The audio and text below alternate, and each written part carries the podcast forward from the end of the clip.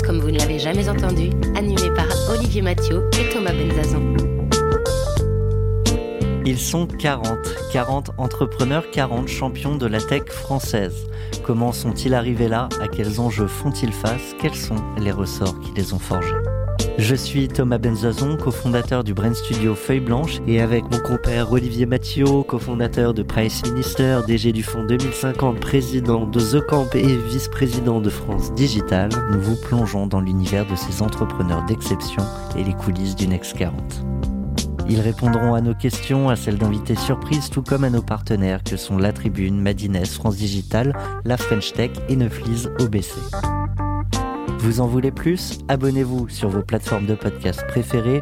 N'hésitez pas à nous laisser un commentaire, à nous donner les fameuses 5 étoiles pour ensemble exploser les algorithmes et faire rayonner les entrepreneurs. Les mots que vous venez d'entendre sont ceux de Pierre Dubuc et ce sont des mots qu'il n'a pas encore prononcés. C'est la magie du montage. Euh, néanmoins, c'était passionnant. Donc, euh, Pierre, bonjour.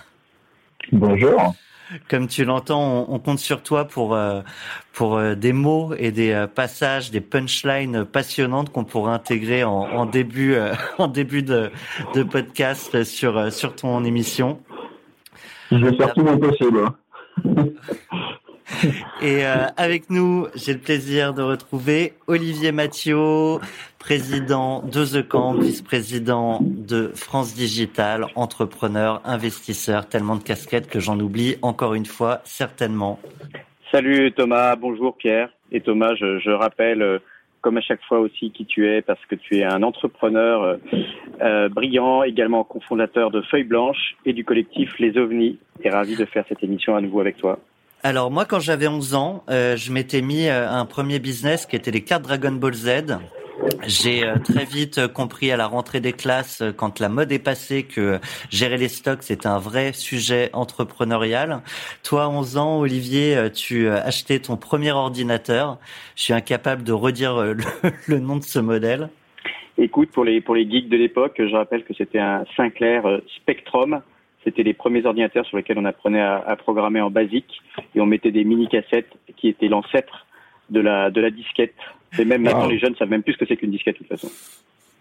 Et pendant ce temps-là, Pierre, quand il avait 11 ans, il montait son premier site internet qui allait devenir sa première entreprise, qui allait devenir une réussite. Euh, Pierre Dubuc, est-ce que tu peux nous en parler dans quelques instants après ce jingle?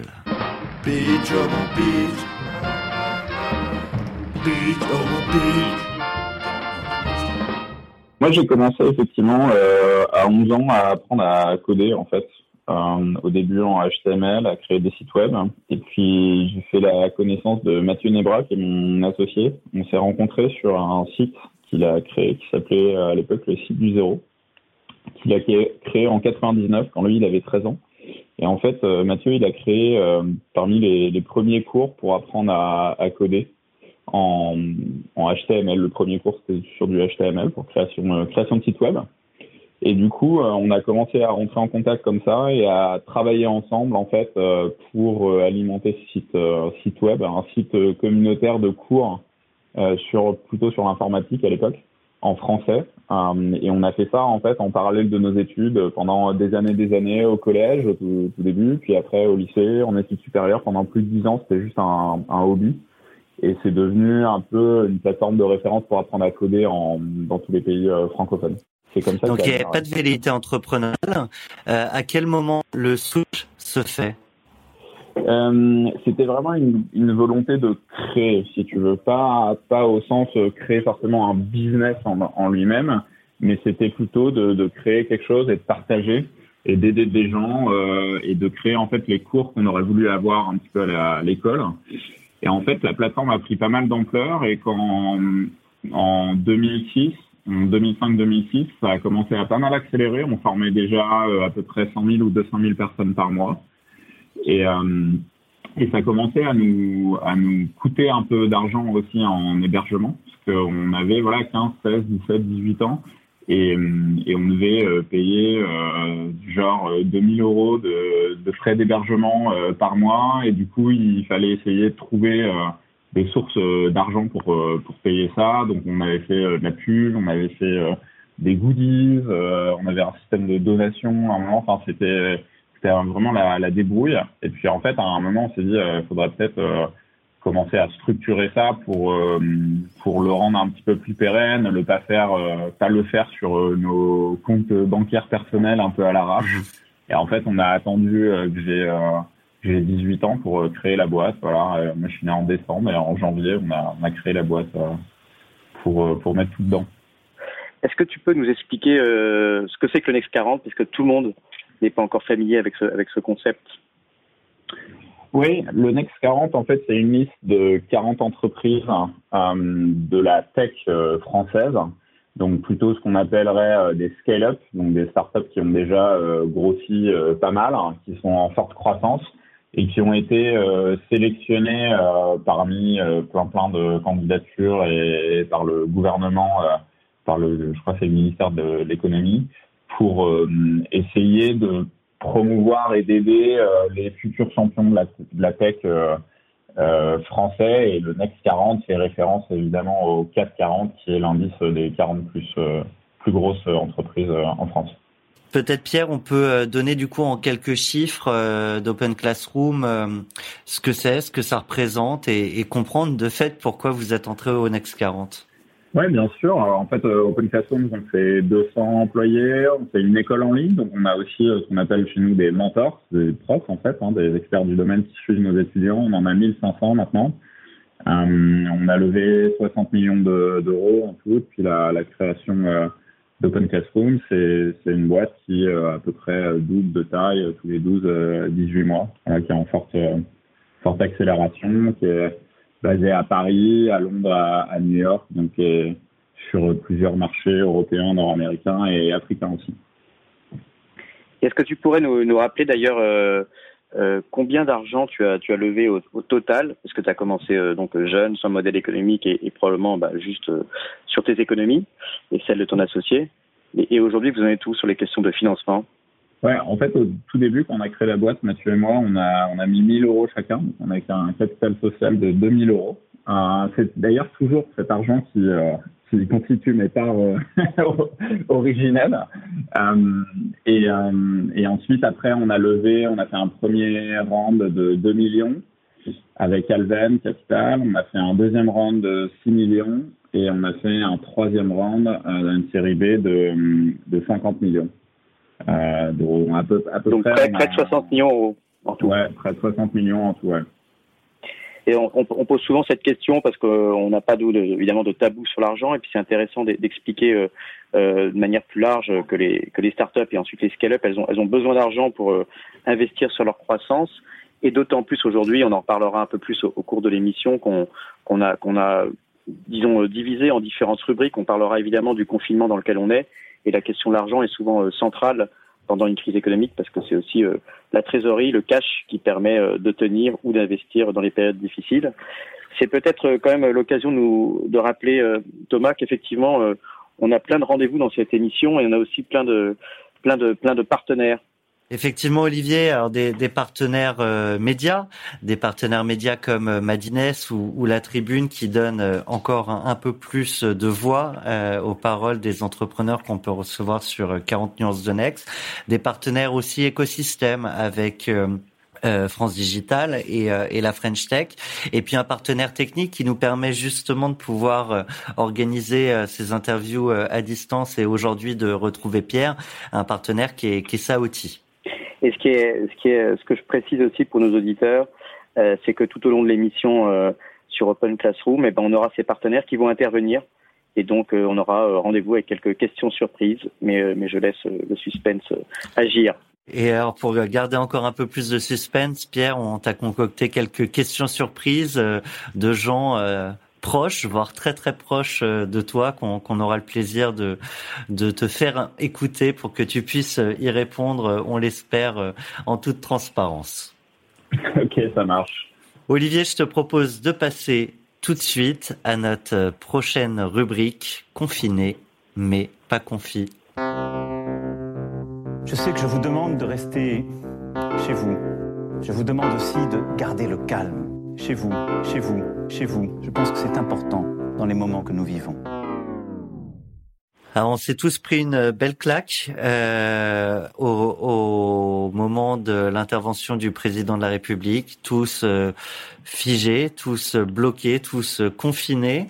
Euh, ce qui nous intéresse dans, dans cette rubrique, Pierre, c'est de voir comment l'entrepreneur réagit, comment son entreprise réagit sur son marché, sur son territoire de marque et peut-être plus largement. Est-ce que tu peux nous en dire un mot? Ouais, bah, nous on a on est en confinement euh, du coup depuis euh, cette semaine. On a on avait décidé euh, la semaine avant le confinement général de, du gouvernement de, de demander aux, aux salariés de, de, rester chez eux en fait. Et et en fait, c'est vrai que ça a changé pas mal de choses pour nous en termes d'organisation au travail. On, a passé tout le monde en télétravail. À ça, on était déjà assez habitués parce qu'on a une culture du, du télétravail. On a déjà de base deux jours par semaine pour tous les salariés. On a certains employés qui sont euh, complètement en télétravail aussi.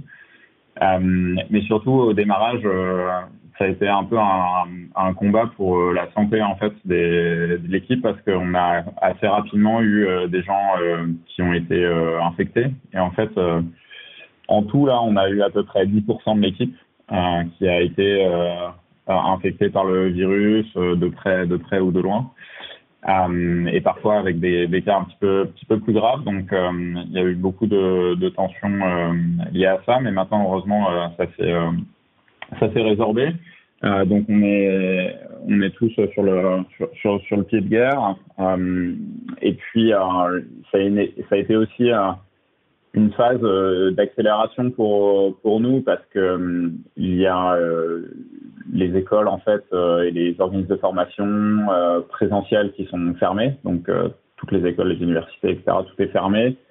Donc du coup, il y a une bascule vers le online. On a lancé en fait une initiative dès le début du confinement en France pour aider les écoles, les universités, les centres de formation des apprentis, les organismes de formation professionnelle à basculer en online en offrant toute notre plateforme, les contenus, les certifications, les formations de formateurs, de profs, l'accompagnement humain, etc. pour pour qu'ils puissent euh, assurer la continuité pédagogique des, des étudiants, des stagiaires qui, qui ont chez eux. Euh, on l'a lancé en France, puis après aussi à l'étranger. Et ça a eu beaucoup, beaucoup de succès. On a eu plus de 2000 euh, établissements qui ont, qui ont demandé à en bénéficier. Ça, ça couvre 200 000 personnes. Euh, donc ça nous a demandé aussi pas mal, pas mal de boulot. Et, et donc voilà, il y a, c'est vrai qu'on voit, euh, on voit un peu un pic euh, d'usage, euh, de trafic, parce que ça, ça passe, ça bascule online en ce moment sur le marché de l'éducation. Avant d'insister, avant, excuse-moi Thomas, je, je, je, pensais à une chose, c'est qu'avant même de parler du, du business sur lequel on, sur lequel on est, et bien entendu, on comprend qu'Open Classroom c'est une des rares peut-être sociétés qui finalement euh, détecte assez rapidement des opportunités dans cette crise. Je me reposais la, question un peu des, équipes et des, le côté un peu humain, sinon de, de, la vie de l'entrepreneur, euh, et nous importe beaucoup dans, dans cette émission. Euh, et, euh, et, il est rare que des, que des entreprises aient, décrété en quelque sorte d'elles-mêmes le confinement euh, avant le confinement. Donc ça, c'est un, un, point qui, moi, qui m'intéresse aussi en tant qu'entrepreneur, ça, ça m'intéresserait de comprendre, avant qu'on ait peut-être notre premier invité qui nous, qui nous rejoigne, Thomas, c'est de savoir euh, comment ça a été pris par tes équipes, euh, quel est le hmm. type de message que vous avez fait passer, et, euh, et est-ce que du coup, euh, comment va le moral? Parfois, on pose la question, nous, comment est-ce que vous allez en, en deux chiffres? Euh, Si tu donnais une, une, note sur le moral de tes troupes, comment ça a été vécu? Ouais, c'est une bonne question. Écoute, euh, nous, on a, on a décidé du confinement un petit peu avant, parce que quelques semaines avant le confinement, donc dès fin février, on a commencé à voir un petit peu le truc arriver. Donc, on a commencé à, à mettre en place euh, un peu tout ce qui est euh, communication et gestes barrières, donc à mettre des gels hydroalcooliques un peu partout, à, à communiquer régulièrement sur le thème lavez-vous lavez les mains, etc., etc. Et puis, euh, et puis début mars, on a commencé à, à, inciter euh, les personnes qui étaient en déplacement à limiter leurs déplacements. On a commencé aussi à, à, inciter les personnes qui étaient en, sur un bureau étranger, par exemple des gens qui habitent à Londres et qui étaient chez nous à Paris, à leur dire, bah, en fait, euh, c'est peut-être le moment de, de, rentrer chez toi. Euh, et on a décidé de, de, ensuite la semaine avant le confinement général, euh, de demander à tout le monde en fait de, de rester euh, de rester chez eux. Ça s'est fait assez euh, de façon assez graduelle en fait parce que tous les jours ou tous les deux jours, on, on, remontait un petit peu le niveau de, de mesure, on va dire. Euh, ce qui fait que les gens ont plutôt plutôt bien compris et puis euh, et puis t'es aussi euh, réceptif au fait que bah, c'est pour prendre soin de, la, de leur santé déjà, de la santé de l'équipe, de la santé de leurs proches aussi. Donc tout le monde était assez assez sensible à ça et ça a été plutôt bien bien perçu. Et puis après, c'est vrai que la période de confinement est assez particulière, mais c'est une période aussi qui qui recentre en fait les priorités de chacun. Je pense que il y a un effet, euh, enfin, tout le monde l'a bien perçu que bah, peut-être que tu te prends un petit peu moins la tête avec des choses superflues et que surtout quand tu as des gens euh, proches de toi qui ont été euh, touchés parfois gravement ou, pire, je pense que ça, remet quand même un petit peu l'humain et au, centre au centre des sujets. ce qui fait que l'équipe c'est c'est aussi euh, vachement ressoudé en fait euh, et a pris euh, beaucoup soin. Enfin, tous tout, le, tout le monde a pris soin, soin des autres, que ça soit d'un point de vue physique, parce que comme j'ai dit, on avait pas mal de gens qui étaient malades, mais aussi d'un point de vue pure mental, qui est voilà, est-ce que ça va, est-ce que tu as le moral, est-ce que euh, tu es tout seul ou pas, comment tu tiens le comment tu tiens le, le coup, comment tu tiens le choc. Et donc euh, le moral a été a été euh, plutôt bon et toujours euh, plutôt plutôt bon voire voire très bon. Maintenant c'est vrai que c'est enfin comme tout le monde c'est au début c'était un sprint et, puis en fait on est en train de se rendre compte que c'est plutôt un marathon et, il y a aussi de l'épuisement de, de l'isolement, il y a de l'épuisement aussi de la charge de travail parce qu'on a on a beaucoup beaucoup de travail en ce moment. Euh, et, euh, et aussi euh, lié au fait que les écoles et les crèches soient fermées, ça fait pour les quand tu as, as des enfants en, bas âge, c'est vraiment quand même plus que rock'n'roll le fait de, de faire du télétravail et de gérer les, les enfants en même temps. Donc l'épuisement il, est assez net pour les, pour les parents notamment. Est-ce que vous avez une partie de, de, de, vos équipes qui est au chômage partiel ou finalement tout le monde travaille? Non, tout le monde travaille chez nous. On n'a pas de chômage partiel ce que j'entendais entre tes lignes, mais en fait, euh, la réalité, c'est que je voulais, je voulais le, dire aussi, parce que, enfin, ou te l'entendre dire, parce que c'est assez rare. Il y a, il y a, il y a peu d'entreprises en France qui n'ont pas une, une partie, euh, euh, voire même parfois très importante de, leur, de leurs équipes qui sont mm. au chômage partiel. Et donc, ça, ça montre un peu la spécificité de votre modèle économique face à, ce, à cette crise où tout le monde est isolé, mais à, tout le monde a besoin de se former et de se connecter. J'avais envie de rebondir avec plein de questions, mais du coup, euh, la transition est, est trop belle, euh, Olivier, pour ne pas euh, poser la question d'un de nos partenaires, Philippe Mabi, directeur de la rédaction de La Tribune. Pierre, une question pour toi, on l'écoute. Vous avez un message. Bonjour Pierre, le, rôle de l'EdTech a fait, comme celui de la télémédecine, la démonstration de son utilité pendant cette crise épidémique.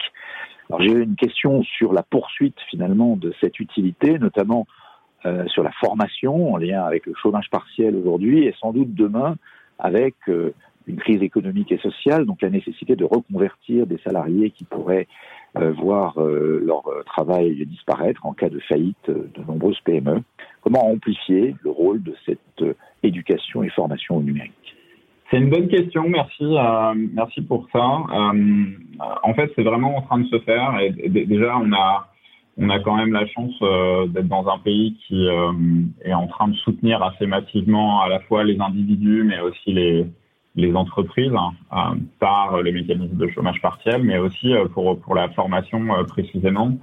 on a lancé en fait avec Pôle Emploi quasiment au tout début du confinement des formations en ligne diplômantes sur les nouveaux métiers, notamment les métiers de la tech et du digital. Euh, full online pour les demandeurs d'emploi. Donc, c'est des formations pour les, demandeurs d'emploi qui sont entièrement gratuites et financées par euh, Pôle emploi et qui sont en plus rémunérées dans le sens où pendant, le moment où tu fais ta formation, parce que tu es demandeur d'emploi, tu as le droit à tes indemnités euh, chômage. Euh, et, ça, il y a une demande évidemment euh, très très forte en ce moment, puisque toutes les autres formations en présentiel sont, sont fermées hein, de fait. Donc grosse demande sur le, les demandeurs d'emploi, puis après sur le chômage partiel, qui est un dispositif différent parce que le chômage partiel, les gens sont toujours euh, salariés. En réalité, ils sont pas demandeurs d'emploi. Euh, les, les, formations aussi sont prises en charge par un autre dispositif, mais aussi c'est l'État qui prend ça en charge. Et donc les entreprises ont la possibilité de mettre tout leur personnel en chômage partiel sur des formations qui sont euh, du coup 100%, 100 pris en charge. C'est, ça, ça, passe par la, les directs, en fait, les directions euh, euh du, voilà, de, de locales euh, autour des entreprises. Et c'est entièrement, entièrement pris en charge. Donc en ce moment, il y a quand même un, un investissement assez massif qui est fait. Nous, on, on, pense que ça va continuer bien sûr après le confinement. Déjà, après le confinement, c'est une notion qui est un petit peu floue. Qu'est-ce que c'est euh, quand, est-ce que le confinement euh, est vraiment terminé? C'est clairement pas le 11 mai. On est en train de, on est en train de, de, de, le voir que ça va être beaucoup plus progressif et beaucoup plus long. Et, et ce qu'on voit en Chine aussi, c'est que même après la fin et la levée complète du confinement, d'une, ça peut revenir, mais aussi euh, les gens ne, ne, se ruent pas non plus euh, dans la rue et dans les, les trains et les métros euh, blindés. Donc, euh, donc il y a toujours une partie très forte euh, de online qui est probablement euh, là pour, euh, pour rester en fait à, à long terme. Pierre, tu euh, évoquais euh, le fait que l'État fait beaucoup euh, pour les individus et, les entreprises. malgré tout, j'aimerais bien avoir une, réaction. Hier, j'étais dans un apéro entrepreneur, donc avec une dizaine de, dirigeants d'entreprises en plus de, croissance, donc dont on peut se dire qu'elles vont quand même assez bien.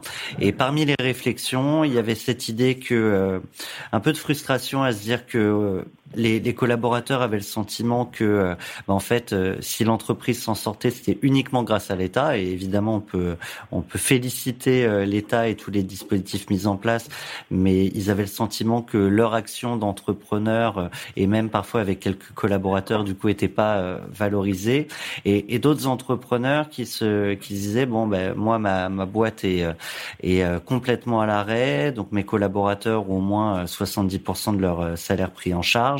Euh, on a le PGE, on a pas mal de choses. Mais moi, typiquement, entrepreneur, je vais pas me payer. J'ai l'impression que personne s'en rend compte.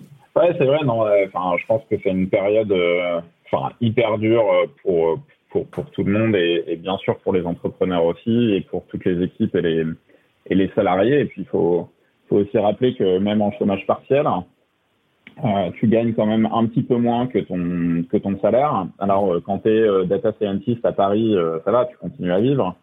Mais en vrai, quand tu es dans des salaires minimum au SMIC ou proche du SMIC et que tu as des enfants et que tu roules pas sur l'or, en fait, les 100 ou 200 euros peuvent vraiment faire la différence parce que tes charges ne sont pas forcément diminuées. Donc il y a y a clairement euh, enfin un appauvrissement euh, général euh, qui est en train de se faire et qui est à prévoir. Donc, enfin, mon, avis sur, sur, sur la question, c'est qu'effectivement, il y, a, ça va être très compliqué. c'est déjà très compliqué pour les salariés, pour les entrepreneurs. Euh, et il y a beaucoup beaucoup d'efforts à faire et, c'est vrai qu'il va y avoir euh, beaucoup beaucoup de casse et, que c'est euh, très difficile de voir ton projet entrepreneurial que tu as mis souvent des années et des années à, construire se dilapider un peu et d'avoir l'impression que tu peux pas y faire grand chose en fait. Hein. donc c'est assez c'est assez compliqué. Après, l'économie a connu déjà d'autres crises, hein. certes probablement pas de cette ampleur-là, en tout cas pas depuis euh, très très longtemps. Euh, et on s'en est remis, mais ça va être un choc euh, très très intense et, ça, il faut, il faut malheureusement s'y faire.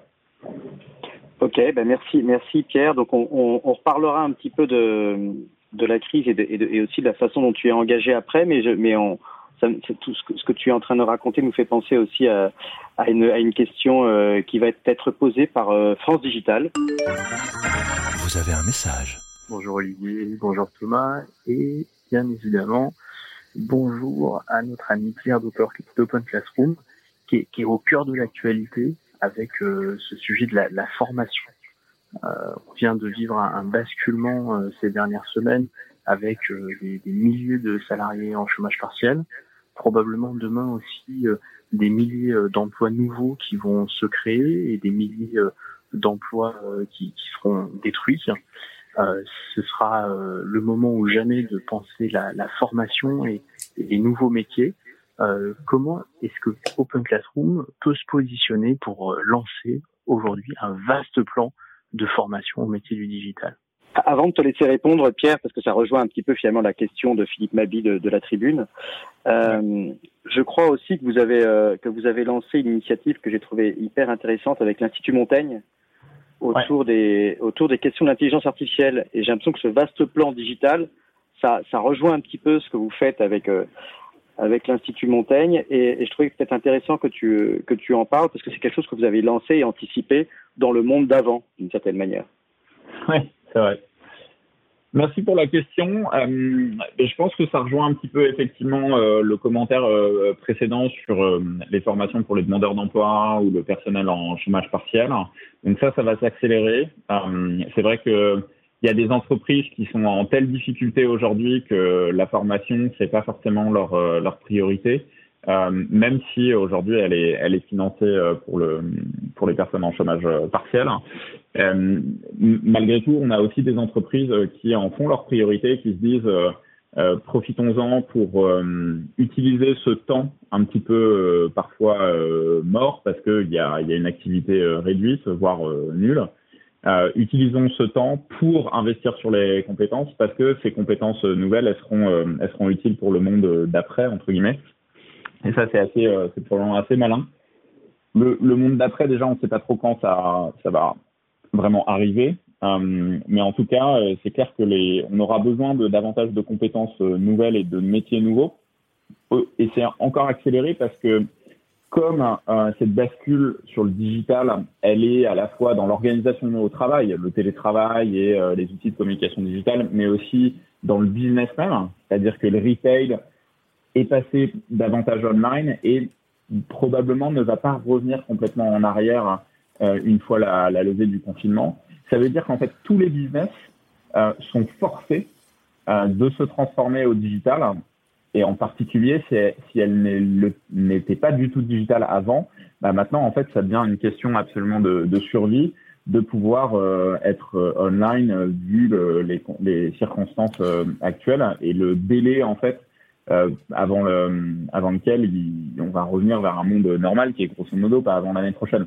Donc, euh, euh, on a un besoin et, et, qui est un besoin de vie ou de mort en fait, euh, de tr transformer au digital euh, l'économie, les TPE, les PME et toutes les, toutes les organisations. Et donc évidemment derrière ça, il y a un, il y a un besoin de compétences et de transition euh, sur les compétences euh, qui est monumental et qui doit être effectivement un investissement à la fois des entreprises, probablement de l'État euh, via Pôle Emploi, via aussi euh, les agents hein, de, l'État. Euh, les armées, les ministères et compagnie. Pierre, je me, je me permets de, te couper. Tu parlais de transition, donc je vais, je vais faire cette transition. Tu évoquais le monde d'après. On a une dernière question de notre partenaire Madines et de sa journaliste Géraldine Russell. Vous avez un message. Qu'est-ce qui, dans l'ADN d'Open Classroom, vous permet de traverser les crises à répétition après l'éclatement de la bulle Internet de 2000 et celle de 2008 euh, Je pense que c'est la vision euh, long terme. Euh, et la mission euh, qui nous permet de, de, tenir toujours une ligne directrice. On, notre mission, c'est rendre l'éducation accessible. Et, et d'ailleurs, ça rejoint la question d'avant, on mesure notre impact social par les, les étudiants qu'on place dans l'emploi. Donc c'est ça qui nous drive en fait, c'est à la fois euh, l'impact quantitatif, dire on a on a réussi à placer euh, des milliers de personnes euh, dans les dans les derniers mois, c'est génial, euh, mais aussi qualitatif qui sont euh, des des histoires en fait d'hommes et de femmes qu'on a aidés, qui ont des des histoires de vie absolument parfois in, in, incroyables et, et parfois très difficiles et qu'on a aidé à avoir un diplôme, avoir un métier, gagner en en, salaire, etc. Et finalement à s'en sortir très positivement. Euh, ça, c'est un vrai driver. Et, dès lors qu'on reste sur cette trajectoire, en fait, après, on arrive, nous, à trouver euh, des solutions, à se réadapter. Il y a une agilité aussi très forte euh, dans, dans la boîte qui, en, en, dans cette période de confinement, par exemple, bah, en, deux jours, toute la boîte est passée en télétravail de façon assez assez rapide et sans encombre. Euh, en quelques jours, on a, on a lancé cette initiative pour aider les écoles et les universités. Enfin, euh, quand on se serre les coudes et qu'on est sur un, sur un projet commun avec une mission et des valeurs claires, je trouve que ça peut en fait aller très vite et, donc on peut on peut s'adapter et saisir les opportunités là où là où on les voit. Pierre, on se rend compte euh, en ce moment euh, particulièrement à quel point euh, le digital peut accompagner un certain nombre de, de transitions, peut résoudre un certain nombre de problèmes. Là, on le voit avec la formation et la, et la manière dont, dont, le digital peut en partie accompagner les, les professeurs à, à, suivre leurs élèves. Néanmoins, et je pense qu'on peut pas parler de ces sujets-là sans évoquer tous ces élèves qui, de fait, se retrouvent exclus du numérique et de l'école parce que pas, pas outillés. Euh, Est-ce qu'il y a des réflexions euh, que tu pourrais partager sur ce sujet euh, qui évidemment a un impact sur les, différences sociales et, la capacité à avoir tous les mêmes chances de réussir dans la vie? Oui, ça c'est vraiment un, sujet problématique parce que um, on n'est pas tous égaux là au passage face au passage online. Et effectivement, pour les élèves, pour les, plus jeunes, mais aussi pour euh, les étudiants à l'université ou les stagiaires en formation professionnelle, le passage online, il demande quand même euh, d'avoir un ordinateur à la maison, d'avoir une bonne connexion Internet, d'avoir aussi une pièce euh, dans laquelle s'isoler pour pouvoir étudier et se former et qu'il soit un petit peu au calme. Et en fait, tu te rends compte que bah, dans des tissus sociaux plus fragiles, dans des foyers plus fragiles, il n'y a pas forcément la place. Euh, il peut y avoir une famille avec des enfants dans euh, pas beaucoup de pièces et, et, pas beaucoup de mètres carrés. Il n'y a pas forcément un ordinateur et, et du coup, euh, ça fonctionne euh, pas forcément très bien. Et on le voit bien sur les stats euh, de, de l'école primaire et collège et, et lycée qu'il y a un certain nombre d'élèves qui sont en train de décrocher et qu'on n'arrive même plus à contacter entre guillemets parce que le passage online les, a été un fossé en fait pour eux. Mmh. Et ça, c'est vraiment problématique. Et, je crois que il faut, il faut réussir à trouver des, des moyens. Je sais que là, le ministère de l'Éducation, avec les régions, a commencé à mettre en œuvre, par exemple, le fait de pouvoir euh, euh prêter ou donner des, du matériel informatique, des clés 4G avec Orange pour euh, pour essayer de les remettre euh, de les remettre sur les rails et d'assurer la continuité pédagogique. Euh, mais il y a des il y a des sujets comme la taille de ton logement et le nombre de pièces. bah en fait ça, c'est un peu plus c'est un peu compliqué à, à gérer donc c'est en tout cas ça remet en exergue, euh, je trouve, les inégalités sociales et tu, tu le vois aussi euh, les personnes euh, qui sont euh, en première ligne là dans la gestion de, de la crise, qui sont les soignants qu'on n'a pas très très bien traités en termes de, de conditions depuis depuis des années. en seconde ligne dans les supermarchés, les livreurs, la chaîne logistique, ben en fait c'est c'est des gens euh, qui étaient pas très bien valorisés, qui sont pas très bien payés, où il y a beaucoup de femmes aussi d'ailleurs, hein, parce que euh, c'est des infirmières et des caissières et des soignantes. Et, et en fait, euh, on se rend compte que finalement, ça met un coup de projecteur aussi sur les inégalités sociales, parce que le Covid, au début, c'était un petit peu une maladie que tout le monde pouvait attraper. Puis en fait, maintenant, tu te rends compte qu'il y a quand même des foyers euh, qui sont d'autant plus forts euh, dans des dans des zones où euh, qui sont défavorisées parce que euh, il y a une proximité entre les individus, parce qu'il y a des clusters familiaux et que tu peux pas t'isoler quand t'as pas beaucoup d'espace, que tu dois quand même travailler, etc., etc. Ouais. Et, et ça, j'espère qu'on pourra s'en souvenir après pour essayer de de corriger cette, cette trajectoire de, dans notre société. On l'entend, on entend, euh, Pierre, à tout ce que tu dis, que tu es quelqu'un de très engagé. Alors, on est, tu as anticipé, on est déjà dans cette rubrique de l'engagement. Euh, un petit jingle pour l'annoncer. Je voudrais te, te, faire euh, dire euh, une ou deux autres choses en plus sur cette question-là. Un entrepreneur, c'est aussi un citoyen. Un chef d'entreprise peut être lui-même engagé. Et parfois, l'entreprise a même un rôle politique. Donc, on vient largement d'entendre euh, Pierre euh, nous, nous parlait euh, bah, de ses convictions sur, bah, par exemple, la façon dont sont traités les personnels soignants, parfois l'habitat et les conditions de, vie bah, d'un certain nombre de nos concitoyens. Donc, on sent l'engagement à travers à travers tes paroles. Probablement le fait que tu sois aussi un, entrepreneur qui est commencé très très jeune montre que de toute façon tu étais dans ton ADN déjà très engagé. On pourra revenir là-dessus dans, dans la rubrique un peu plus loin sur le sur le canap où on parlera de, de toi un peu plus intimement. Mais sur ce rôle d'engagé, moi, ce que je sais et ce que j'aurais voulu euh, t'entendre dire, c'est que Open Classroom, c'est aussi une entreprise à mission. Tu es un pionnier. Est-ce que tu peux nous rappeler qu'est-ce que c'est qu'une une entreprise à mission? Oui, alors une entreprise à mission, c'est un statut qui existe depuis pas très longtemps en France, parce que c'est arrivé avec ce qu'on appelle la loi Pacte euh, l'année dernière. Et en fait, le, euh, démarrage, c'est de dire que normalement, une entreprise dite classique, son objet social, et c'est inscrit ainsi dans la loi, son objet social, il est de pouvoir, entre guillemets, bénéficier aux actionnaires qui créent, qui créent l'entreprise, ou qui détiennent en tout cas l'entreprise. Et on a tous en tête, en gros, se dire, bah, en fait, l'entreprise, son but ultime, c'est de générer des, des profits. En fait, l'entreprise à mission, euh, elle définit sa mission par raison d'être, et qui est un petit peu différente dans, ce cas-là, puisque euh, sa raison d'être, euh, c'est de pouvoir maximiser son impact auprès de toutes ses parties prenantes.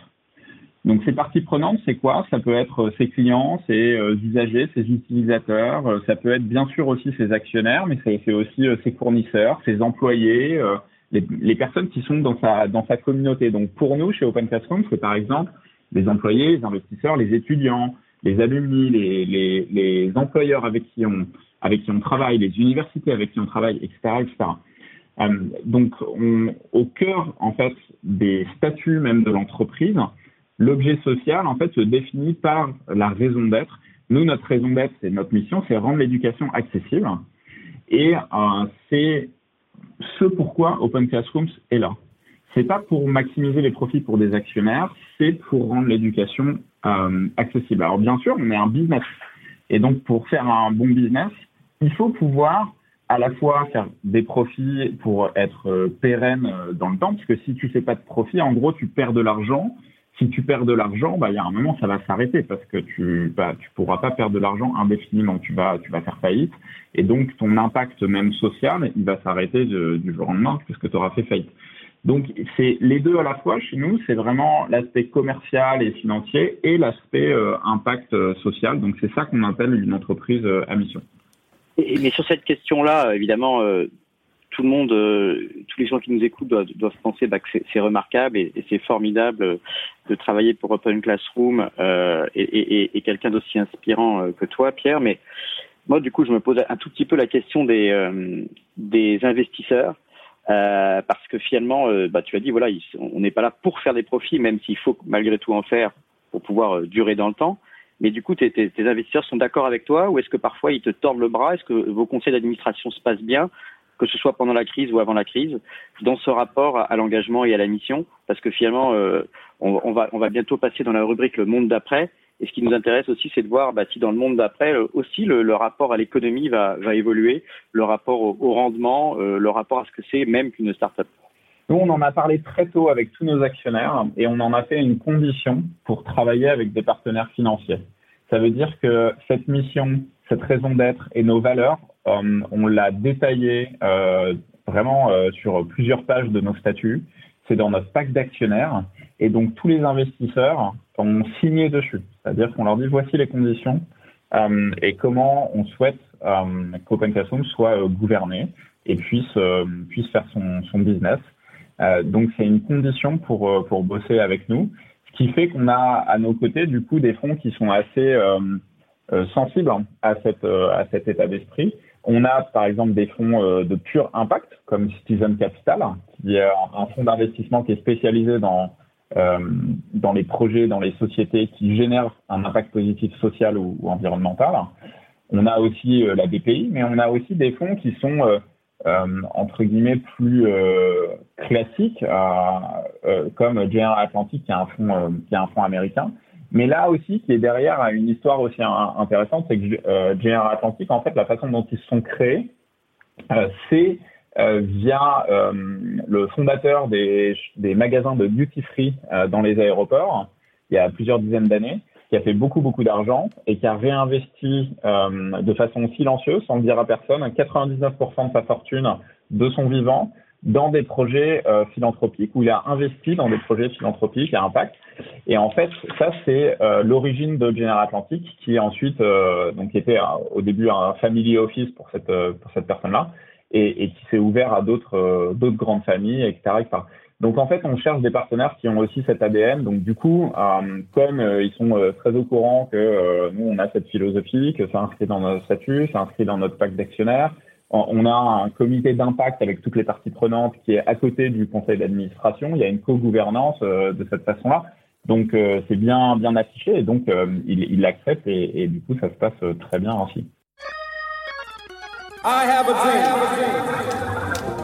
Alors, Pierre, on a évoqué déjà en partie hein, ta, ta, vision du, du monde d'après. Peut-être on, on, pourrait commencer par dire ce qui, selon toi, euh, marquera un avant-après Covid dans la vision que tu as de ta boîte, qui reste peut-être euh, en partie inchangée, et, euh, et dans l'organisation que vous allez pouvoir mettre en place sur le secteur.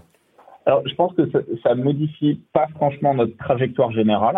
Pour nous, on est toujours sur notre même mission, notre même vision, nos mêmes objectifs. Par contre, c'est vrai que d'un point de vue tactique, euh, ça change, ça change des choses. Et on, disait tout à l'heure, euh, notre business, il, est, il a plutôt euh, eu un impact positif de l'accélération à la transition online. C'est vrai de façon générale, mais en fait, on a quand même des poches de business qui sont très liées à au B2B et les entreprises vont pas très bien. Et donc, par exemple, on fait beaucoup d'alternance. On est un centre de formation des apprentis. Euh, L'alternance, en ce moment, ça va pas très bien parce que c'est lié au recrutement.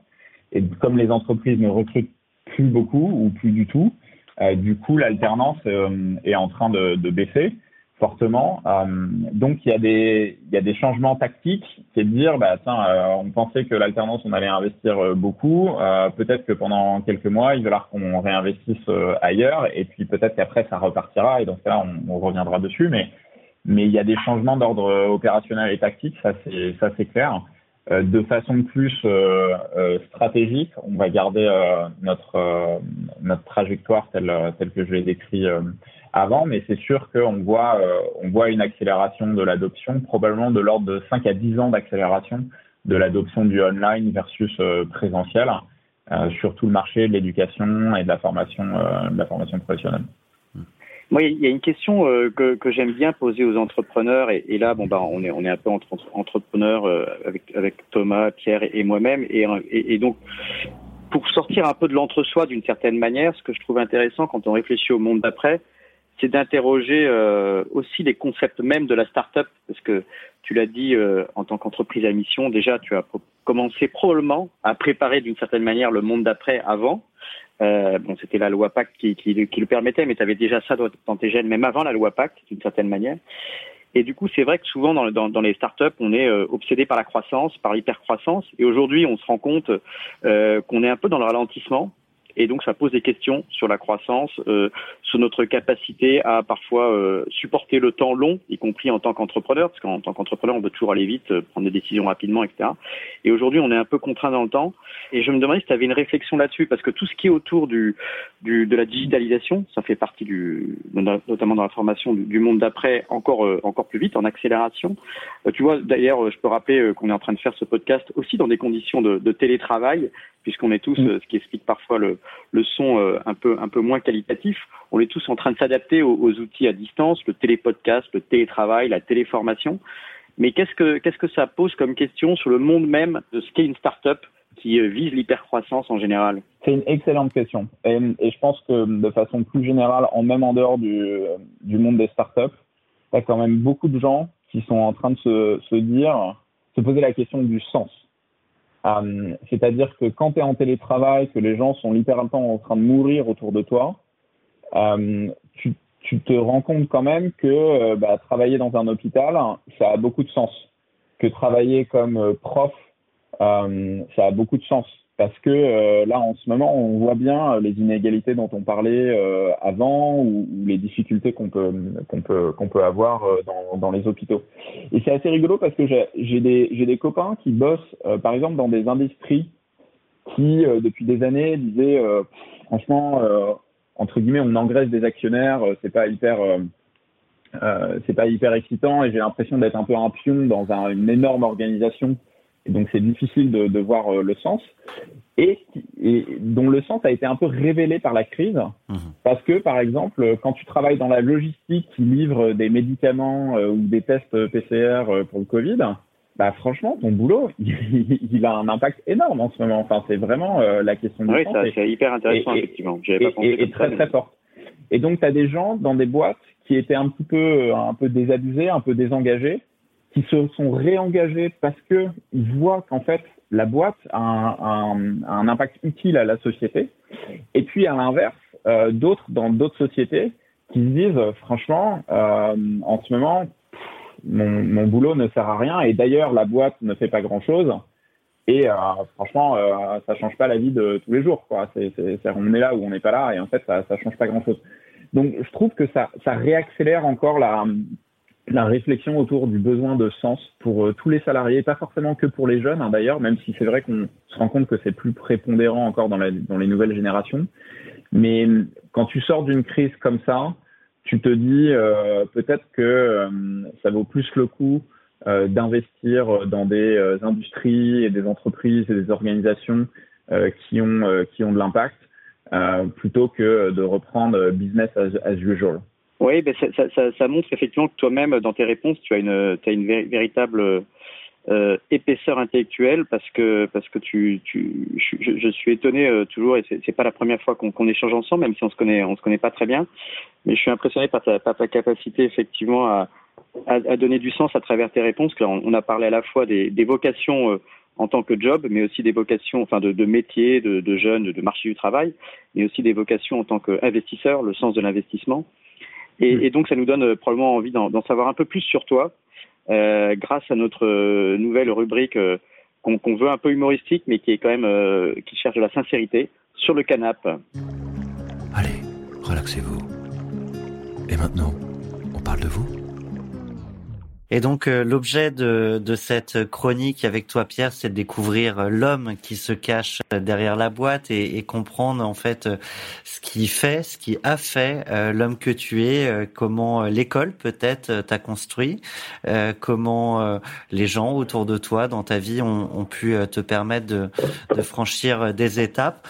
Et du coup, avec une première question, qu'est-ce que tu retiens de, ta vie d'enfant et qui euh, aurait permis de devenir l'homme que tu es aujourd'hui euh, Je retiens beaucoup de liberté et je retiens beaucoup de, de création. Euh, quand j'étais en, enfant ou ado même, j'ai, j'ai, créé pas mal de choses de mes mains. Des, j'ai fait, mes parents avaient des chambres d'hôtes dans, dans, dans, le sud de la France. On vivait dans un, dans un tout petit euh, dans un tout petit village et euh, du coup on construisait, rénovait la maison en permanence. ça a duré des années. C'était un peu sans, sans fin et et euh, je faisais euh, de la musique, je faisais, euh, je faisais l'électronique, je faisais plein plein de trucs comme ça. Enfin, je m'intéressais à beaucoup de choses, donc beaucoup de liberté pour faire les, mes petits projets, essayer de faire euh, ce que je voulais. J'étais assez vite euh, indépendant en fait, euh, et, je pense que ça a contribué aussi au fait, bah, bien sûr, de de créer de créer le site du zéro avec avec Mathieu en parallèle, mes parents n'étaient pas vraiment au courant que pendant des années que, je faisais ça, pendant de, longues années même, jusqu'à ce que je leur dise quand même qu'on allait créer une boîte quand j'avais 18 ans, mais sinon ils n'étaient pas trop, pas trop au courant. Ça fait flipper ça les parents? Quand à 18 ans, tu leur dis que bah, finalement, tu vas peut-être pas suivre euh, de longues études, euh, entrer ensuite peut-être dans un grand groupe qui, qui faisait peut-être plus à l'époque encore euh, rêver les, les, parents? Mathieu, je crois que oui. Euh, clairement, je crois que ses parents un peu, un peu plus se, sont un peu plus posé la question, mais moi, pas trop. Et aussi parce que, enfin, je sais pas, pour moi, il y avait vraiment pas la question de ne pas faire des études. Hein. on entend beaucoup tel ou tel euh, entrepreneur euh, américain qui a drop out de, de, Harvard pour créer sa boîte, génial et tout. Mais moi, ça s'est vraiment jamais posé comme question. Euh, J'étais dans un à la campagne, j'ai eu, euh, j'ai essayé d'aller dans une école euh, qui, qui m'intéressait, etc. Je suis allé à l'INSA à, à, à, Lyon et j'étais hyper content de, de pouvoir accéder à accéder à ça et donc il y avait à, aucun à, aucun moment je me suis dit tiens je pourrais arrêter l'école pour faire euh, pour faire ce projet-là. Sincèrement, je pense que c'est aussi un peu un, tu, peux te permettre ça quand tu as un énorme filet social, hein, si on écart. Euh, euh, moi, je savais que je voulais faire mes études parce qu'il n'y avait pas d'autres questions pour euh, bien commencer dans, dans sa vie. Et, euh, et donc, j'avais pas de. J'ai jamais eu, avec Mathieu, on n'a jamais eu la discussion sur le thème, tiens, on arrête nos études pour faire notre projet. Pour nous, c'était évident que c'était deux choses différentes et qu'on allait faire notre projet en, même temps que nos études pendant des années jusqu'à ce qu'on finisse nos études. Je sais pas les études que, que tu as faites par la suite. C'est vrai que dans, dans les invités qu'on peut recevoir ici euh, sur 40 nuances de Next, donc euh, ces entrepreneurs euh, du, du Nexerante, on, voit beaucoup d'ex-HEC. mais ça pose aussi la question de est-ce qu'on peut lancer une boîte en étant complètement autodidacte, la faire grandir très vite. Je, moi, je sais que oui, parce qu'il y a quelques exemples quand même, mais ton, ton regard là-dessus? Bah, moi, je suis, enfin, je pense que euh, avec Mathieu et pour ceux qui nous connaissent euh, intimement, on, euh, a un peu l'exemple qu'on est des autodidactes. Quoi. On a, on a lancé notre boîte à, pendant pendant le collège, le lycée, et tout ce qu'on a appris, on l'a appris en autodidacte et pas du tout à l'école d'ailleurs. Euh, et on sort pas d'HEC ou de Polytechnique ou, ou, de Centrale, même si on a fait, on a réussi à faire des, des écoles, tous les deux des écoles d'ingénieurs. Euh, mais euh, non, moi je pense que c'est possible, mais je pense qu'il faut être réaliste sur le fait qu'aujourd'hui, quand tu regardes le Next 40, il y a que des hommes blancs de, de 30 ans qui ont fait euh, très principalement à HEC, ELIX et compagnie. Quoi, hein. C'est ça la réalité de, l'écosystème et il faut être lucide là-dessus. Euh, je pense que c'est un peu en train de changer, mais euh, d'une, ça va être long pour amener, les futurs entrepreneurs euh, hommes et femmes qui viennent d'horizons un petit peu plus euh, divers à euh, construire leur boîte. Ça prend des années. Mais c'est possible, tu vois. Moi, j'en vois, j'en vois plein tout le temps. Et nous, c'est vrai qu'on est dans un environnement avec Open Classrooms où on les voit, c'est, on les voit parce qu'on a plein, plein de gens, plein de programmes spécifiques pour les personnes les, les plus éloignées. donc ouais, ouais, c'est possible et il faut et il faut le faire, et il faut l'encourager. maintenant, c'est vrai que historiquement, c'était pas, euh, il n'y avait pas une diversité euh, énorme et c'est en train de s'améliorer, mais ça va prendre encore du temps.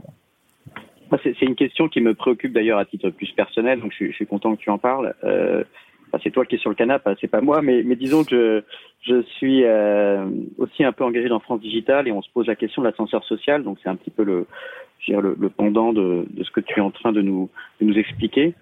c'est vrai qu'on se demande un peu si ce système-là est pas auto-reproductif, c'est-à-dire qu'il y a effectivement bah, après des investisseurs eux-mêmes issus des grandes écoles, donc ils choisissent des entrepreneurs qu'ils connaissent, enfin de leur promo ou autre, donc il y a ce côté un peu consanguin de la même école, de la même caste d'une certaine manière. Bon, ça existe avec euh, Harvard et Stanford, hein, tu, tu, le disais tout à l'heure, mm. c'est vrai avec Oxford et Cambridge, donc c'est pas spécifique à la France, contrairement à ce qu'on croit très souvent. Mais ceci dit, ce qui est intéressant, c'est de voir quel rôle on peut jouer nous, et à mon avis, c'est aussi le rôle de ce podcast, c'est que des gens inspirants comme toi, qu'on considère nous comme des champions, euh, bah, c'est un peu comme des champions de football ou des champions de tennis. C'est des gens euh, qui ont réussi et qui, d'un coup, peuvent euh, en inspirer d'autres.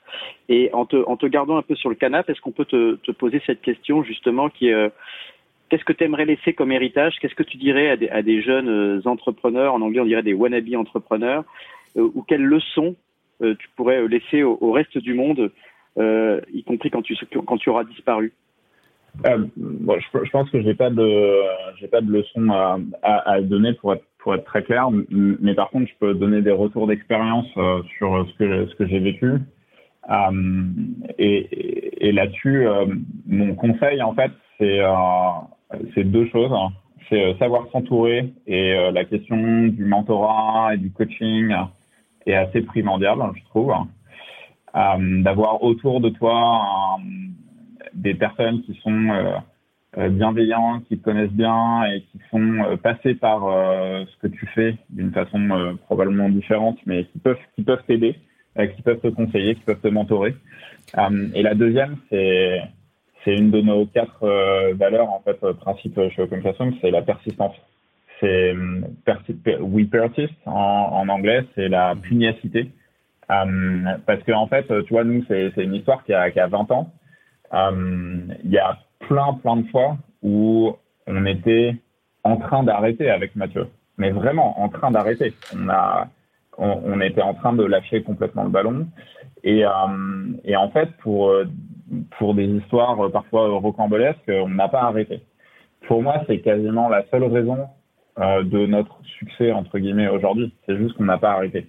C'est euh, important de rappeler. C'est important de rappeler ce que ce que tu es en train de dire, euh, Pia, c'est que derrière les, les beaux succès euh, et donc forcément derrière les paillettes, la médiatisation, on, on pourrait avoir tendance à oublier que l'entrepreneuriat c'est des moments de vie et donc aussi un, un certain nombre de galères, de doutes, quels que soient d'ailleurs les les points de croissance de l'entreprise.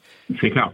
Et je voulais euh, du coup profiter de, de ton intervention sur euh, l'importance du mentorat pour euh, euh, laisser une question de, de quelqu'un qui, qui, te mentore peut-être encore, en tout cas qui t'a mentoré. il s'agit d'Henri de Castres, qui est président de l'Institut Montaigne et qui avait une question pour toi. Vous avez un message. Ma question pour toi, elle est extrêmement simple. Tu as commencé ta vie d'entrepreneur très tôt.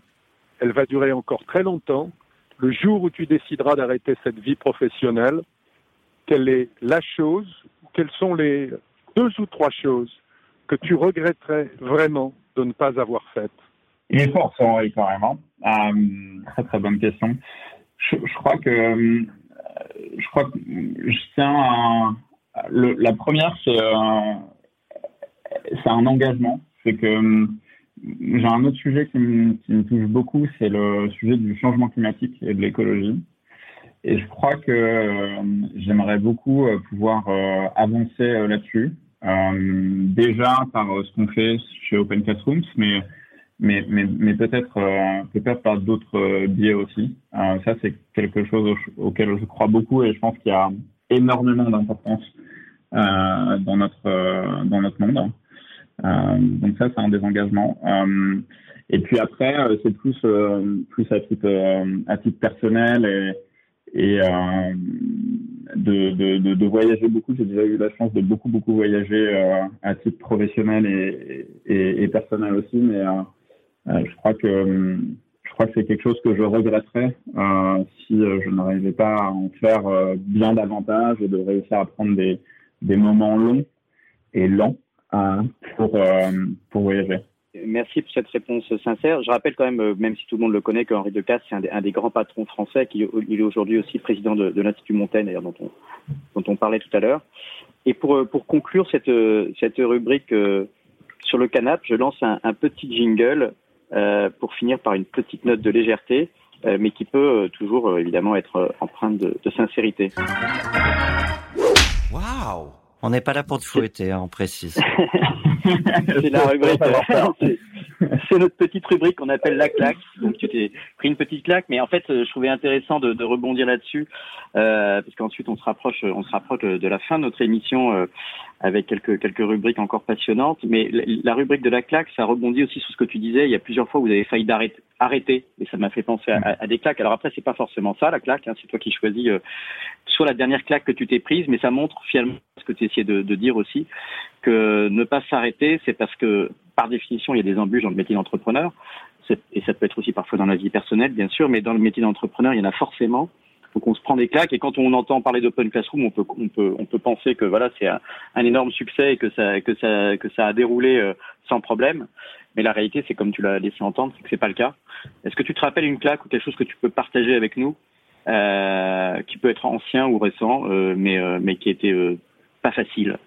Ouais, on en a eu beaucoup, mais euh, mais les, les, les, les plus euh, les plus violentes, ça, a été euh, notamment il y en a il y en a une qui il y a plusieurs années on avait on a décidé en fait de de pivoter de modèle économique et on avait beaucoup de difficultés à ce moment-là, notamment avec avec l'équipe. Euh, et en fait, euh, c'était vraiment euh, très compliqué. On n'arrivait plus à plus à grossir, plus à s'en dépêtrer. On avait Mathieu et moi la boule au ventre pour revenir au bureau, quoi. Donc c'était pas du tout plaisant parce que on prenait, enfin, continuer à travailler pour Open Classrooms à l'époque était un vrai supplice. Et en plus, on n'avait plus beaucoup de cash et on allait euh, mourir euh, dans quelques mois. Et on avait euh, du coup commencé à ramasser de l'argent des proches, du réseau. On avait essayé de, de, de, de, mettre le, le, plus de pognon pour survivre. Et littéralement, il y avait des, il y a des mois où on payait on payait les salaires avec euh, bah, le livret A de Mathieu, de moi, de mon frère et de et de enfin de la famille, des parents de Mathieu, de, enfin euh, tout le monde autour de nous quoi. Et c'était c'était assez euh, c'était assez chaud. Et puis et puis on a réussi du coup évidemment à je dis évidemment parce que maintenant on voit bien que c'est évident qu'on a réussi à s'en sortir, mais quand tu es dans, dedans, tu prends des, des, des, des claques tu les prends tous les jours et pendant, pendant parfois des mois. Donc c'est une situation euh, très difficile à vivre d'un point de vue euh, mental. Avec quelques insomnies, on, imagine bien. On me propose maintenant, euh, Pierre, si tu le veux bien, de passer à la rubrique S'inspirer, respirer. S'inspirer. Respirer.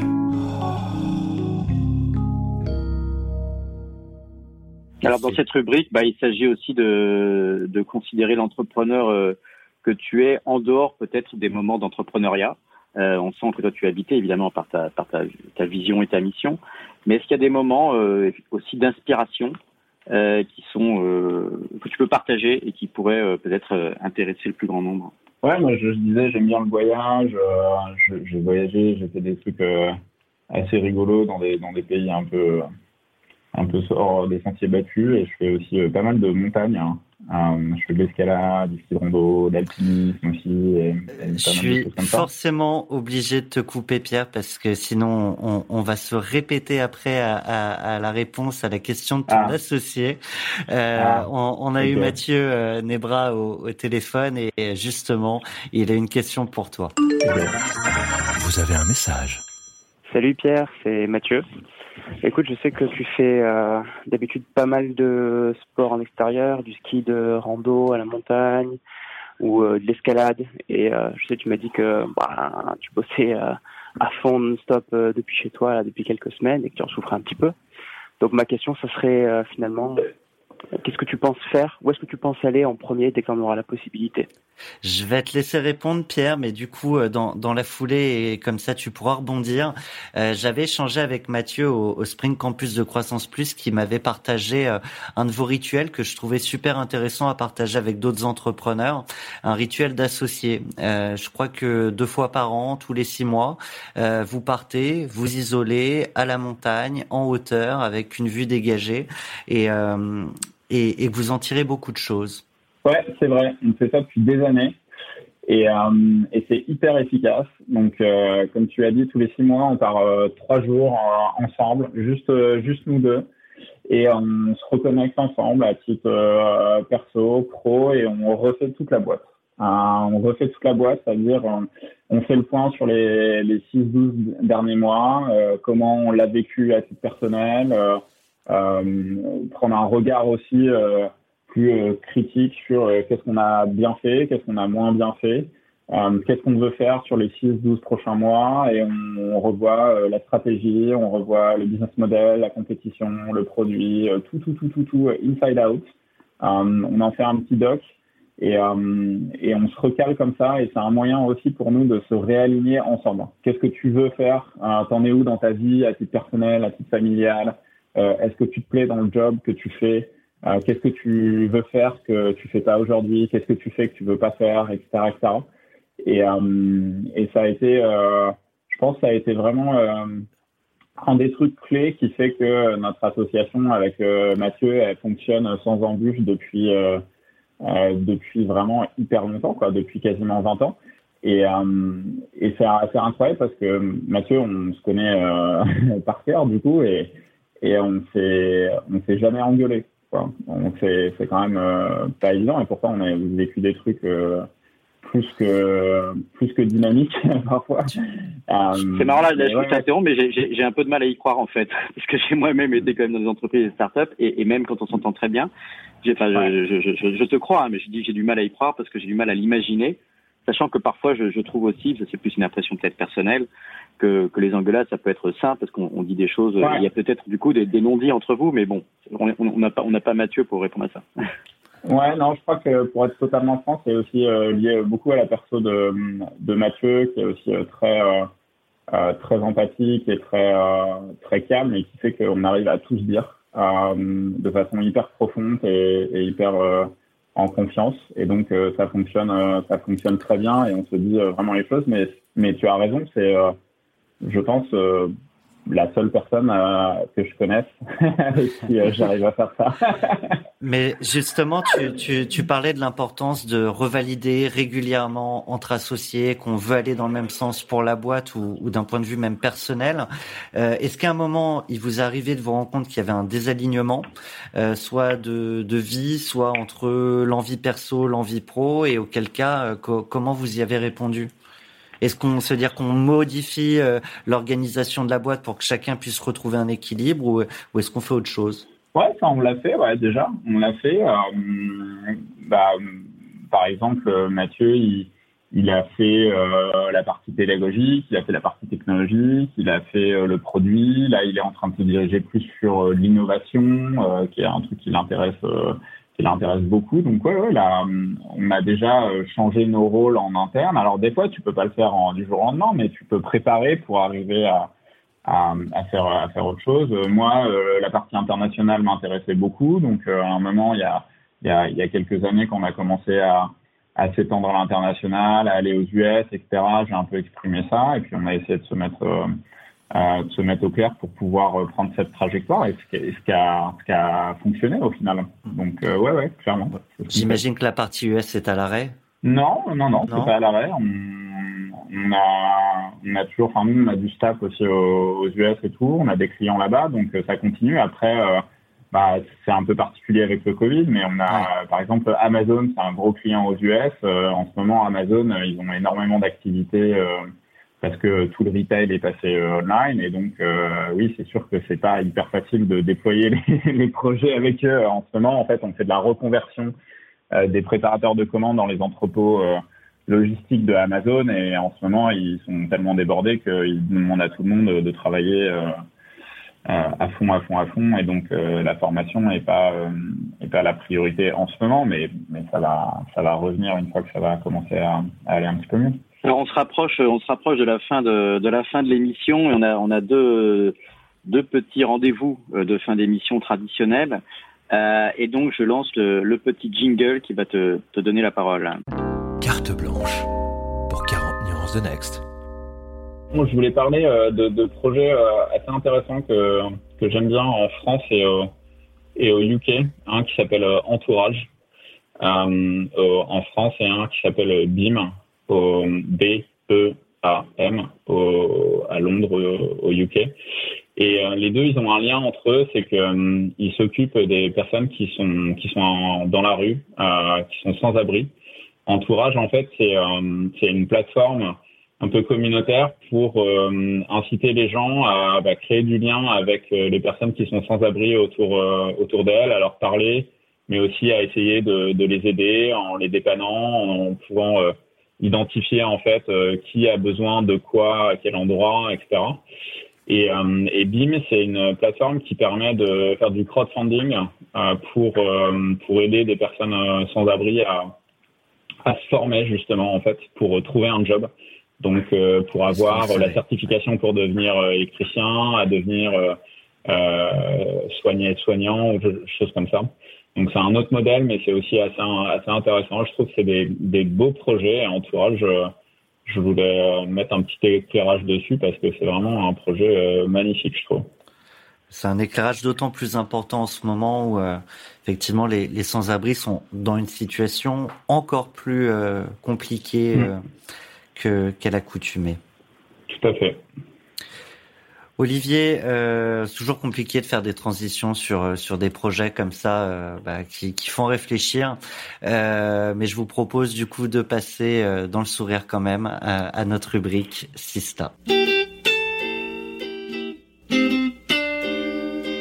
Alors je me permets de, de rappeler euh, qu'est-ce que c'est que, que Sista. C'est un, un collectif de start-upeuses, si on peut dire comme ça, qui ont qui ont noté à juste titre que le monde de, la tech, le monde du digital, le monde des startups n'était pas assez féminisé. alors, on va pas tellement épiloguer sur les raisons, mais on, sait que ça commence, y compris dans les études scientifiques, mais c'est également vrai après dans les dans les dossiers qui sont financés et, et, qui passent au crible des investisseurs. Et pourtant, on est persuadé euh, euh, que le monde euh, sera le monde d'après, ce fameux monde d'après dont tout le monde parle aujourd'hui, il sera aussi plus plus mixte. On parle de gender balance en anglais, et, et un monde plus mixte, bah, c'est aussi un monde plus équilibré, avec des points de vue féminins, des points de vue masculins. Très souvent, on en parle d'ailleurs sous l'angle des biais de l'intelligence artificielle, parce qu'on on a toujours peur que effectivement euh, les biais euh, existent du fait même des, des algorithmes. Si le monde est, trop masculin, eh ben, il pourra, euh, d'un point de vue algorithmique, nous pousser des solutions trop masculines et donc être la répétition du même, d'une certaine façon. Or nous, on aime bien changer du même pour aller vers la diversité et, le, et, la différence. Et donc voilà, bah, c'est ça la rubrique Sista, c'est aussi te permettre à toi en tant qu'entrepreneur de mettre un coup de projecteur sur un projet plus féminin Ouais, euh, moi je vais citer euh, une entrepreneuse qui s'appelle Claude Thérosier, euh, qui est la fondatrice de Magic Makers. Et Magic Makers, en fait, c'est une, boîte française qui organise des ateliers, notamment pour découvrir le, code et apprendre à coder pour les enfants. Spécifiquement. Donc, il fait des ateliers, des stages pour les vacances, des anniversaires, des ateliers en entreprise, etc. Et, euh, et effectivement, bah, du coup, ils peuvent ils peuvent s'adapter. Euh, ça peut être ça peut être aussi euh, online. C'est assez c'est assez génial parce que aussi pour rejoindre le le problème de la diversité, bah, en fait, le problème de la diversité dans la dans la tech et dans d'autres secteurs, il commence très jeune. Et donc, se pose la question de donner comment tu donnes envie, notamment aux filles, euh, de pouvoir euh, bah, découvrir euh, le code, apprendre à coder et puis d'aller dans des carrières techniques, technologiques, scientifiques si, elles en ont envie. Et ben ça c'est c'est un super acteur pour pour le faire et, et j'invite tous les parents aussi à, à regarder pour leur pour leurs enfants. Mais Claude, elle a fait un super boulot depuis des années à développer cette boîte. Elle a, elle a levé de l'argent. Et, euh, et, je trouve que je trouve que c'est un très beau projet. Voilà. Et si tu devais lui poser une question qu'on lui posera en ton nom, tu lui demanderais quoi? Je serais curieux de savoir en ce moment comment elle, elle fait euh, pour euh, faire des, des ateliers à distance et est-ce qu'elle pense que ça va se pérenniser? Parce que je pense que c'est vraiment difficile de faire des ateliers pour les enfants, notamment les plus jeunes, euh, à, à distance. Et, et, comme moi aussi je suis dans la formation et l'éducation, ça m'intéresse euh, beaucoup de, de savoir euh, quel est le miracle. Ben, on trouvera ce partage d'expérience. Pierre, il est temps pour nous de te remercier. C'était 40 nuances de Pierre Dubuc, cofondateur d'Open Classrooms. Un grand merci à toi. Merci beaucoup. Merci pour l'invitation aussi. Ben, merci, c'était très inspirant et euh, je rappelle euh, quand même à, à, tous, à tous nos amis auditeurs qui n'auront pas compris que effectivement on est dans des conditions euh, parfois euh, liées au confinement où la qualité du son n'est pas toujours excellente, mais c'est sympa de, de remarquer qu'on est peut-être en train de préfigurer le monde d'après parce que je ne sais pas où tu es toi Pierre, est-ce que tu es à Paris? Je suis à Paris, ouais. Parce que Pierre est à Paris, je crois que Thomas, toi tu es dans l'est de la France. Tout à fait. D'ailleurs Pierre, tu n'as pas répondu à la question de Mathieu et toi tu es dans le sud Olivier. Et moi, je suis dans le sud, donc ça prouve que déjà, tous les trois, on est, on est répartis sur tout le territoire et qu'on arrive à faire une, émission de radio passionnante. Et Pierre, je me rends compte donc que tu n'as pas répondu à la question de ton associé qui, qui t'en voudra très probablement et qui risque de, de, de partir le lendemain de l'entreprise et de dire adieu Open Classroom. Donc, on, on aimerait éviter ça. Euh, que vas-tu faire euh, dès, dès, le lever du confinement? Euh, Ton premier voyage, ta première destination pour respirer, ce sera quoi? Euh, je vais aller grimper. Ouais, je vais aller essayer de grimper euh, dès que les salles d'escalade à Paris euh, réouvrent et je vais probablement aller grimper euh, en, en, bordure de, de, Paris dans quelques sites d'escalade euh, connus. Ou mais sinon, le vrai truc que j'aimerais aller faire, c'est grimper dans les calanques hmm. à Marseille. Bon, bah, tu Écoute, je, suis à Marseille, en, je suis à Marseille en ce moment, donc j'ai la vue sur les calanques de ma maison avec les jumelles, c'est génial. J'espère que je vais. Bon, voilà, on a réconcilié les associés d'Open Classroom. On passe maintenant la parole à Solène euh, pour euh, découvrir euh, cette belle sista que tu nous as proposée. Pierre, encore merci.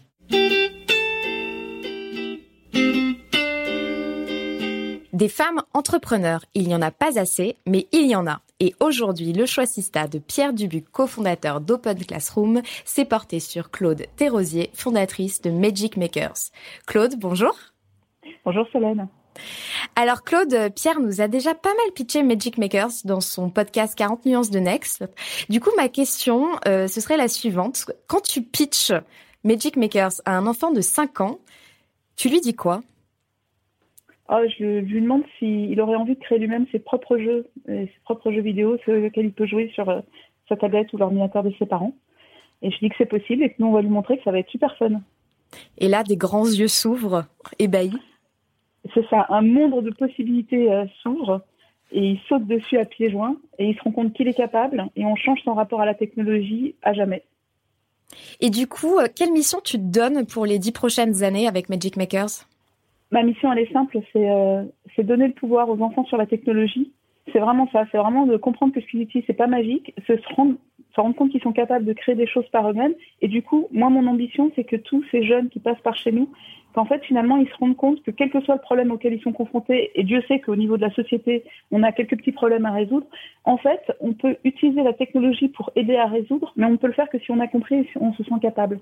Et donc, c'est vraiment de créer une génération euh, qui met la, remet la technologie au service de l'homme, au service de la vie, du bien commun, et pas le contraire, et qui ne subit pas une situation où on laisse le pouvoir aux quelques personnes euh, qui créent les applications qu'on utilise tous les jours. Et leur donner la base et les outils pour comprendre. Ouais. Et au passage, on en profite pour leur donner plus que ça, hein, plus que de la technique, mais c'est aussi leur donner des soft skills. C'est développer leur créativité, être capable de mener un projet à bien, être capable de trouver la réponse, de ne pas rester bloqué sur un problème. Euh, de travailler avec les autres. C'est bien, c'est bien plus large que juste le code en fait. Super intéressant. Du coup, euh, on, va finir avec une, une question de, de, Pierre. Je dirais une question presque euh, confraternelle, qui était Pierre. En fait, il était curieux de savoir comment tu faisais en ce moment pour organiser des ateliers à distance, et est-ce que tu pensais que cela allait se pérenniser? Eh, C'est une excellente question. C'est notre sujet du moment. oui, en, nous, face à la crise, on a réagi super vite. C'est-à-dire que euh, en une semaine, vraiment en une semaine, le, le, samedi 14 mars, on avait annulé nos ateliers, tout suspendu puisque les écoles allaient fermer. Le mhm. samedi 21 mars, tous nos ateliers étaient faits en visio à distance. Donc c'est 300 ateliers par semaine, plus de 2000 enfants qui se connectent avec euh, avec 50 euh, animateurs. Donc on a fait ça super vite et on était super fiers de nous parce qu'on a réussi à garder la quintessence de ce qu'on fait chez Magic Maker. On n'a pas fait la même chose, on a adapté, mais on arrive à garder un travail de groupe, une animation du groupe et un développement de l'autonomie et de la créativité des enfants, même avec ce format-là. D'ailleurs, on a des super retours des parents. Du coup, on a lancé des stages pendant les vacances de Pâques. Euh, on a fait carton plein alors qu'on pensait mettre nos animateurs en chômage partiel. Normalement, on a des stages dans nos lieux euh, qu'on pensait pas pouvoir faire et on a fait un carton plein. Et vraiment, nous, ça nous, ça nous a fait prendre conscience que c'était aussi une manière très humaine et très connectée, euh, très en relation avec l'enfant, avec l'animateur, avec le groupe, de, de transmettre euh, ces, ces compétences-là. Donc, c'est certain que ça va devenir quelque chose qu'on va développer plus largement. Et finalement, en fait, euh, une opportunité. C'est ça, la crise pour nous est une opportunité. Claude, merci beaucoup pour ton retour d'expérience et à bientôt certainement dans une autre émission pour parler plus longuement de Magic Makers. 40 nuances de Next. Le Next 40, comme vous ne l'avez jamais entendu, animé par Olivier Mathieu et Thomas Benzazon.